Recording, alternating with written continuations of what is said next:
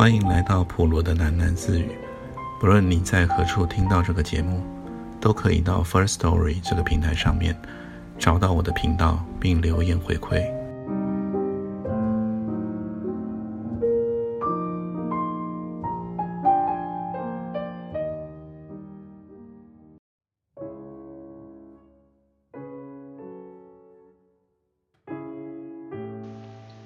真的是很诡异的组合。巨儿插嘴了，公司产品连屁也没见到，整个文宣动作就沸沸扬扬的搞起来了。一切的规划都好像在建造空中楼阁。那时候公司还继续在吸收金主，为了服众，公司的门面弄得很吓人。一进门就是超大型瀑布造景，二十几人待在五百多平的豪华办公室里，连互相找个人都得鬼叫半天。我后来找工作最恨空荡荡的公司，公司取其人气旺盛，空则不响啊。可是我觉得很棒耶。小叶的表情很兴奋。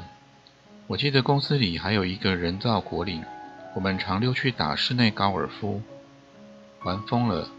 哎，我还真怀念那段时光哎。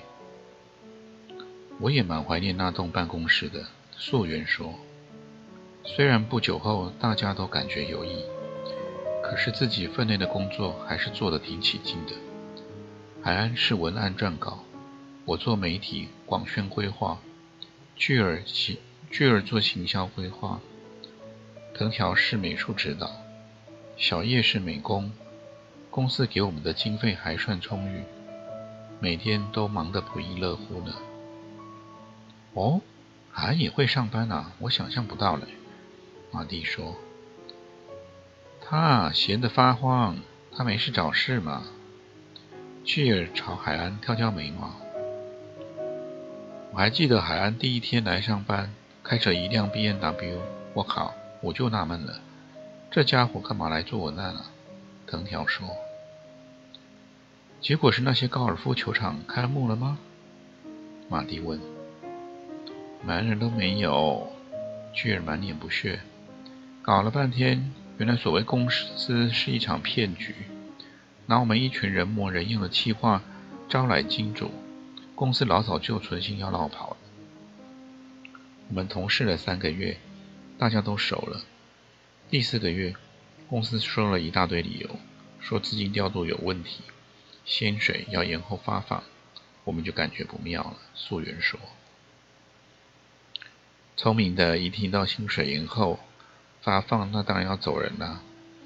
全公司剩下连我们五个不到十个人，苦守寒窑。藤条接枪了。那你们为什么不走啊？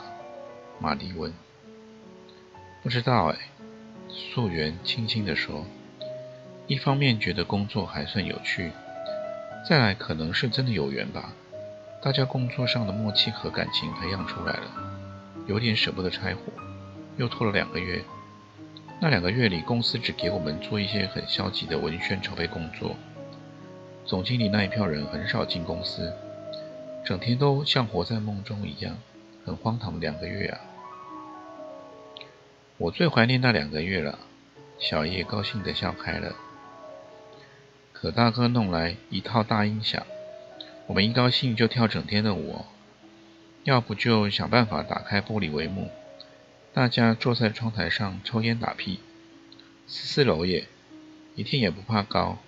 我们创作了一大堆棒呆了的广告设计稿。啊，我最快乐的就是那两个月了。大家在那两个月成了好朋友。素云说。到后来啊，连最后留下来敷衍我们的几个狗屁副总也晃点了，公司正式倒闭。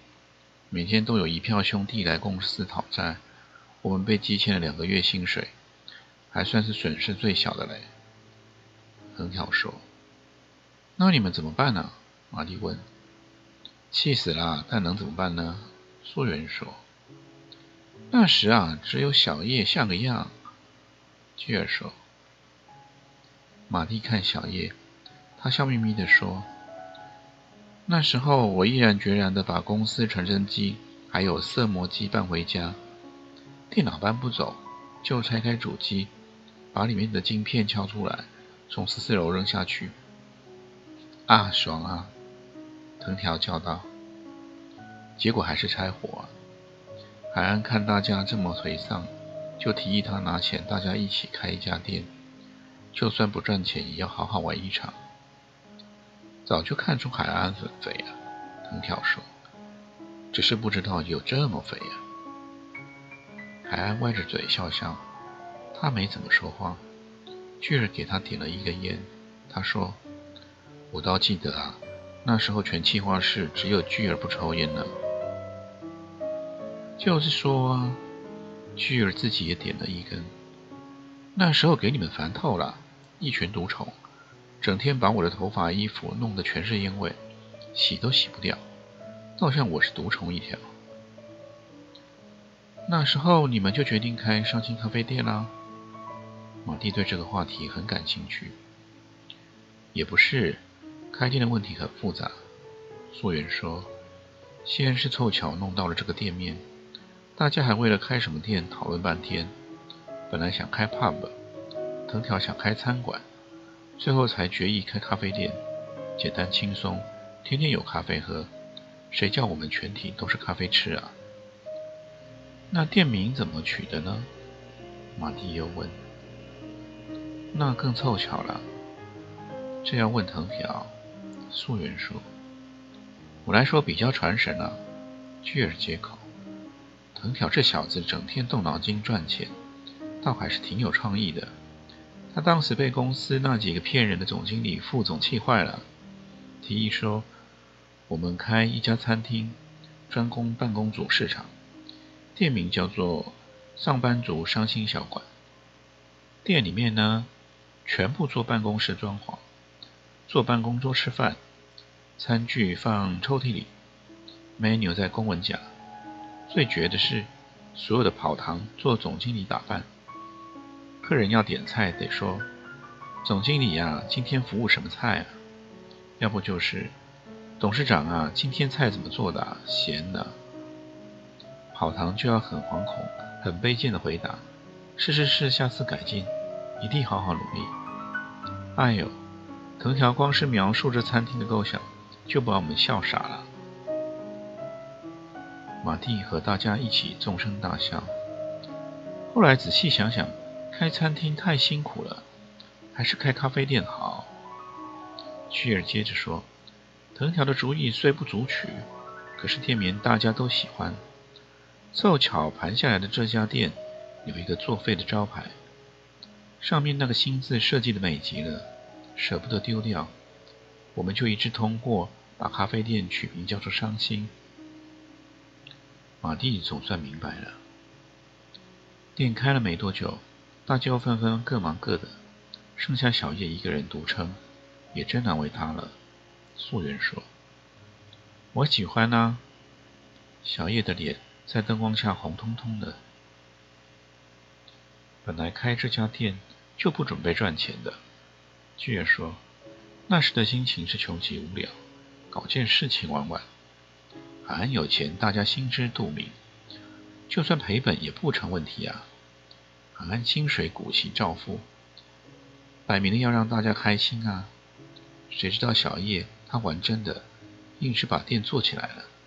又有海岸这个超红五男把场，弄到最后谁也舍不得放弃了。有客人挥手，小叶站起被素媛按坐下，素媛去招呼了。小豹子喵一声，跳上了海岸的膝头。海安顺手抓抚着他的下巴，小豹子满意的咕噜一声：“嗨，小豹子！”马蒂对他甜甜的叫着：“小豹子真可爱，买来的吗？”“可大哥捡的啦。”小叶说。“哦。”马蒂揪了揪小豹子三角形的耳朵，小豹子连忙用前爪梳理耳朵上的绒毛。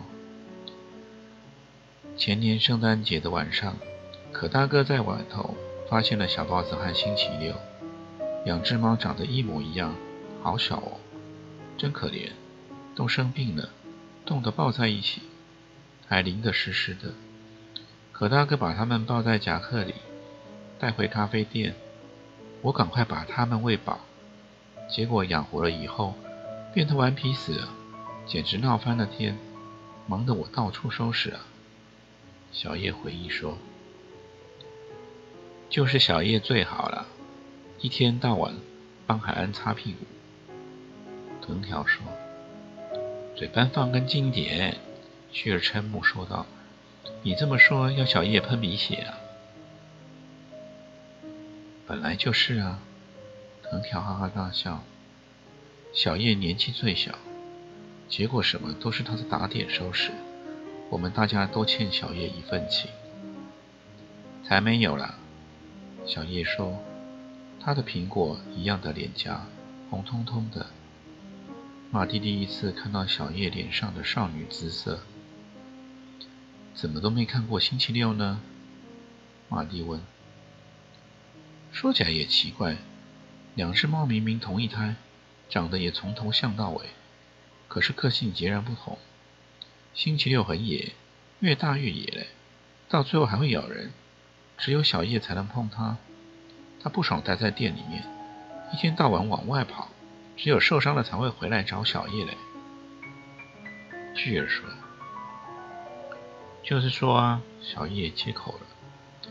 星期六和外面的野猫打架，常打得全身是伤。哎，我带他去看兽医，结果呢，好不容易给星期六擦好了药，再给我和兽医自己涂药，大家都挂彩。那些兽医就很贱的告诉我，下一次到别家去好了。这只猫太凶，哎，是危险动物。我一共换了六家兽医院，你看我满手都是伤。小叶兴致勃勃地抬起双臂，展示星期六撕抓过的痕迹。果然，在手腕上有长长交错的淡色伤疤。他说：“搞了半天，一只养成野猫，一只养成家猫。”海安一直低头抚弄着小豹子，在马蒂的眼中，今天的他看起来心事重重。素媛不知何时。已给美人斟了一杯葡萄酒，他举杯说：“我们来祝福寿星吧，海安生日快乐哦！”全部的人都举杯祝贺海安。海安去跳舞了，素媛与小叶去招呼客人，小叶要马蒂再坐着，藤条去店外打他的手机。马蒂看着跳舞的海安。还有其他围绕在海安身边旁跳舞的客人，我真羡慕海安呢，他的生活好自由啊。马蒂说：“海安呐，我对他只有一句评语。”旭儿说：“颓废的很积极。”藤条怎么叫海安可大户？本来就是大户啊，上亿的财产在股市里炒着，钱在生钱。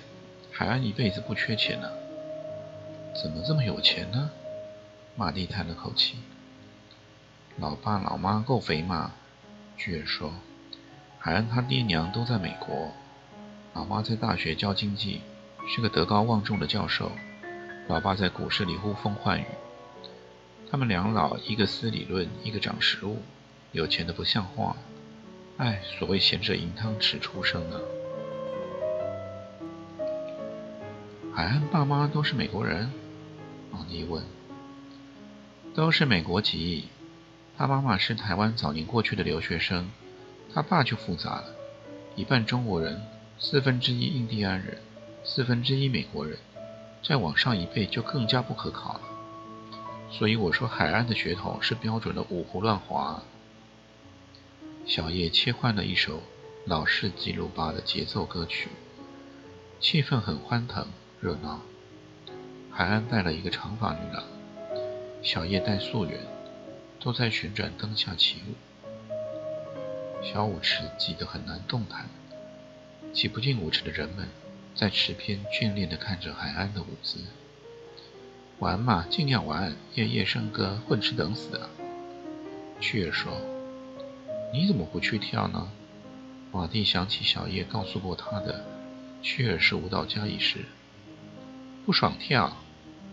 屈儿，我上次跟海安谈了不少，我觉得他没有像你说的那样无情啊。那是你不了解他。我是不了解，我只能以我所看到的去评断。我觉得海安很重感情。你看，开这家店不就代表他舍不得你们这群朋友吗？你们不是也都喜欢来这里，而且玩得很开心吗？看看他们。还有全店的客人，你不觉得海安像是太阳，照亮着大家的灰暗生命吗？巨儿深深地吸了口烟，店里流转的灯光投射在他脸上。你记住一句话，巨儿双眼亮晶晶地看着他，黑暗并不能造成阴影，光亮才可以。